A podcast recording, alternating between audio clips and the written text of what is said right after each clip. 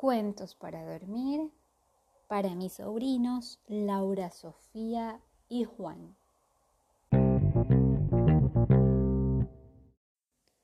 Hoy continuamos con la lectura del libro Mago por casualidad de la autora Laura Gallego.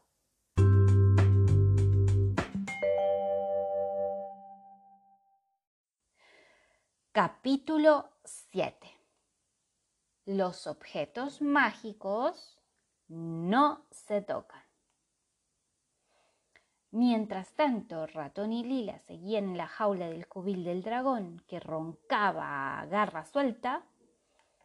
Tenemos que encontrar la forma de escapar, dijo Ratón.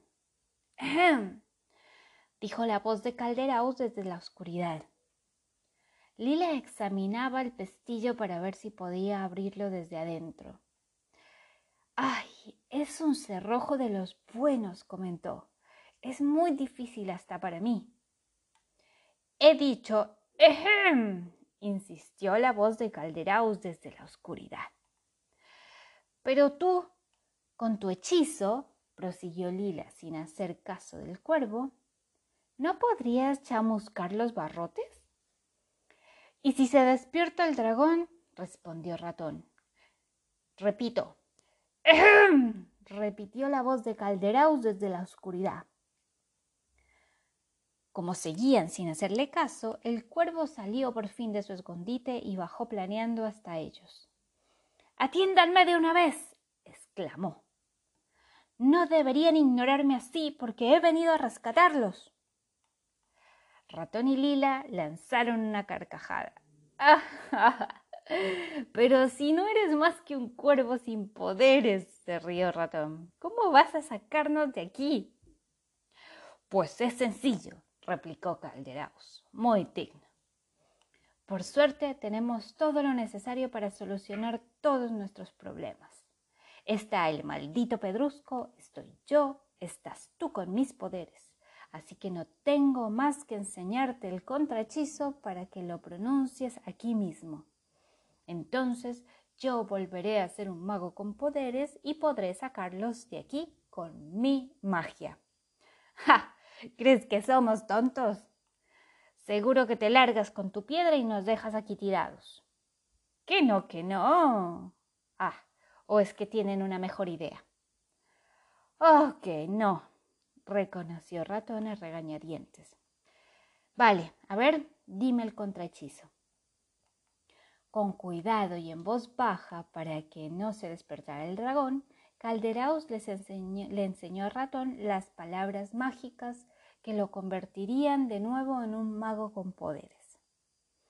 Cuando se hubo asegurado de que se había, de que se las sabía de memoria, Ratón se aclaró la garganta, cogió el amuleto entre sus manos, cerró los ojos para concentrarse mejor y lentamente empezó a pronunciar el conjuro. Estaba terminando cuando una voz cavernosa inundó toda la cueva. ¡Mmm! Los comillos de smog. ¿Quién viene a visitarme a estas horas? Y la enorme cabeza escamosa del dragón se alzó entre los montones de oro para mirarlos fijamente, aunque con los ojos algo lagañosos. Ratón se desconcentró solo un momento, pero enseguida acabó de pronunciar las palabras mágicas y del maldito pedrusco brotó un deslumbrante rayo de luz que iluminó toda la caverna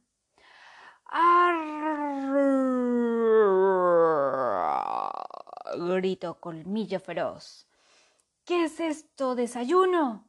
¿Qué están haciendo? ¡Oh! gritó Calderaos. Siento el poder del maldito pedrusco. Cuando Ratón y Lila pudieron volver a abrir los ojos y miraron hacia alrededor, no, no apreciaron ningún cambio a simple vista. Seguía viendo un dragón y un cuervo, aunque algo desconcertados los dos, eso sí. El dragón se miró las garras perplejo y se asombró a un brillante escudo de oro para ver su imagen reflejada en él. El cuervo se miró las patas confuso y luego se picoteó las alas para comprobar que aquello no era un sueño. ¡Ay, maldición! gritó el dragón. Torpe aprendiz. El contrahechizo te ha vuelto a salir torcido. Tres veces, maldición, gritó el cuervo. Desayuno, me las vas a pagar todas juntas. Ya nunca volveré a ser un mago, lloriqueó el dragón. Y yo ya nunca volveré a ser un dragón, berrió el cuervo. Lila y ratón los miraban a uno y a otro mientras ellos lloraban a moco tendido. ¿Qué ha pasado? preguntó Lila. Ah, no estoy muy seguro, vaciló ratón. Pero creo que Calderaus y el, y el dragón han intercambiado sus mentes explicó, presumiendo de entender mucho de esas cosas. ¿Y eso qué quiere decir? preguntó Lila. Que de esas cosas no entendía. Que Calderaos está en el dragón y el dragón está en Calderaos. Vamos, que ahora Calderaos tiene el cuerpo de dragón y Colmillo Feroz tiene el cuerpo de un cuervo. ¡Qué divertido! exclamó Lila encantada. Yo también quiero jugar a eso. ¿Puedo transformarme en un unicornio o en un ornitorrinco? Ay, no tiene gracia, desayuno. Quiero decir niña. ¡Ay! Rectificó Colmillo Feroz al darse cuenta de que ahora ya no podía comerse a Lila. Mira en qué me has convertido. ¿Ustedes creen que un dragón serio puede tener esta pinta de cuervo? ¿Cómo se van a reír de mí mis parientes? Y el poder y el pobre revoloteaba de un lado para otro muy ofuscado. Míralo por el lado bueno, dijo Lila. Ahora ya no tienes que ir por ahí comiéndote a la gente. tronó entonces la voz de Calderaos. Y esta vez si todos le, todos le hacían caso. El oscuro mago, convertido ahora en un enorme dragón negro, los miraba fijamente con una sonrisa taimada entre los fauces. Caramba, caramba, comentó. Las cosas se ven distintas desde aquí arriba, ¿ah? Clups hizo Lila. Oh, oh, dijo ratón. Calderaos frunció el ceño y bajó hasta ellos de la enorme y escamosa cabeza de su nuevo cuerpo. Sus colmillos estaban tan cerca de ratón y lila que su aliento por poco los tumba. ¡Ja, y, y ellos estremecieron de pies a cabeza. Me gusta mi nueva forma, me siento muy poderoso. Pues ya verás si te gusta cuando empiecen a venir héroes, caballeros, a clavarte lanzas y espadas en la tripa, comentó Cormillo Feroz. Me los comeré. Se te quedarán los restos de las armaduras entre los dientes. Pues los destrozaré con mis garras pues te romperás las uñas. Ay, pues los achicharraré con mi aliento de fuego. Ah, no te engañes. Para echar fuego por la boca tienes que comerte primero un plato de hechicero mala sombra con pepinillos picantes en salsa de rundilla. Y no, te lo tomes a mal, pero eso sabe a rayos. Calderaos abrió la boca para replicar, pero no se le ocurrieron más argumentos. Miró al cuervo comillo feroz, un poco desconcertado. Entonces, ¿no es un chollo ser un dragón? ¿No está bueno? Hombre, tampoco lo es ser un cuervo. ¿Qué quieres que te diga? Pues pueden ir a la isla de los magos torpes intervino Lila. ¡Eh! Que yo sigo aquí, protestó Ratón picado, y puedo tratar de deshacer el hechizo.